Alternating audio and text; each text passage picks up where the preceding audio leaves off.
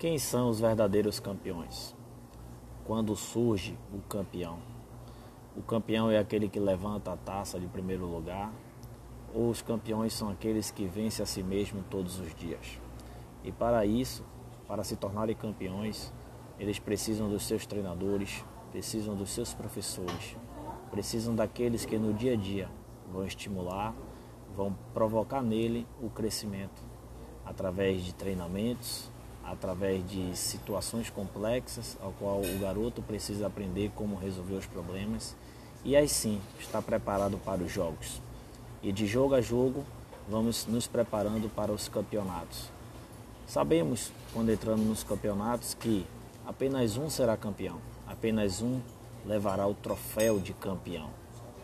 Pelo menos assim é o que a maioria vê e percebe o futebol e a formação de atleta brasileiro. Mas os atletas que vão ali competindo, os atletas que vão ali se entregando, que vão ali se desenvolvendo, eles conseguem é, performar, conseguem aumentar seus números, conseguem evoluir dentro do processo. Mas um dia chega a final. E nessa final, sabemos que alguém vai sair rindo, outro vai sair chorando.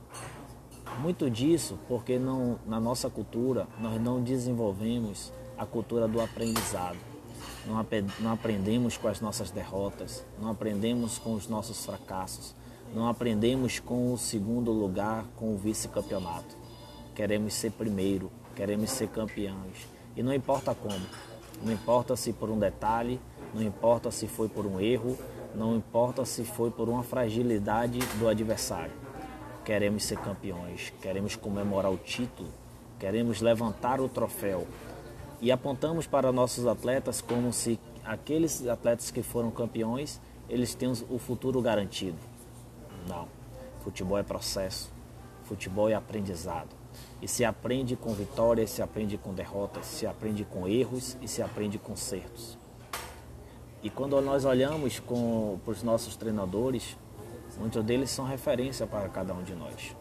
E chegou, chegou a final. E aí? O campeão naturalmente vai merecer uma postagem no feed do seu treinador ou no story, aonde ele vai estar tá lá levantando o troféu e valorizando o processo. E o vice, será que merece também uma postagem do seu treinador? Naturalmente do treinador que observa o processo, que valoriza o processo, que entendeu o crescimento da sua equipe e que percebeu naquela final suas fragilidades, suas forças e os detalhes que diferenciou o campeão do vice.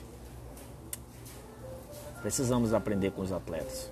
Precisamos ser treinadores de atletas. Precisamos ser formadores de atletas.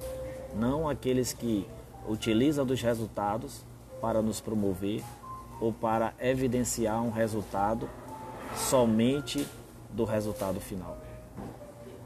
Futebol é processo, futebol é formação e a formação acontece no dia a dia, seja ela nos momentos de euforia, seja também nos momentos de grande angústia, seja no momento da vitória, seja no momento da derrota, seja na hora dos acertos e também na hora do erro.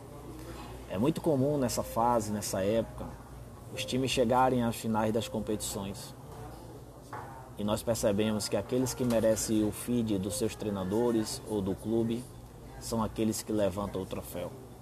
Que mensagem estamos passando para ele? E o vice nesse momento?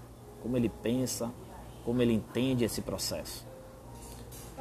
Qual mensagem que você passaria para o seu atleta? Qual mensagem que você postaria no feed se você não fosse campeão? Você teria algo para mostrar?